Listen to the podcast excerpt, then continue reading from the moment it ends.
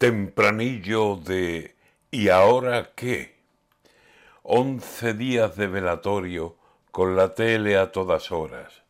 Que si ahora sale de aquí, que ahora en avión la montan, que ahora desfilan los guardias, que ahora la música toca, que ya la dejan tranquila, para que toda persona que la quiera despedir se busque sitio en la cola y se tire en esa espera más tiempo que el duero en Soria, once días.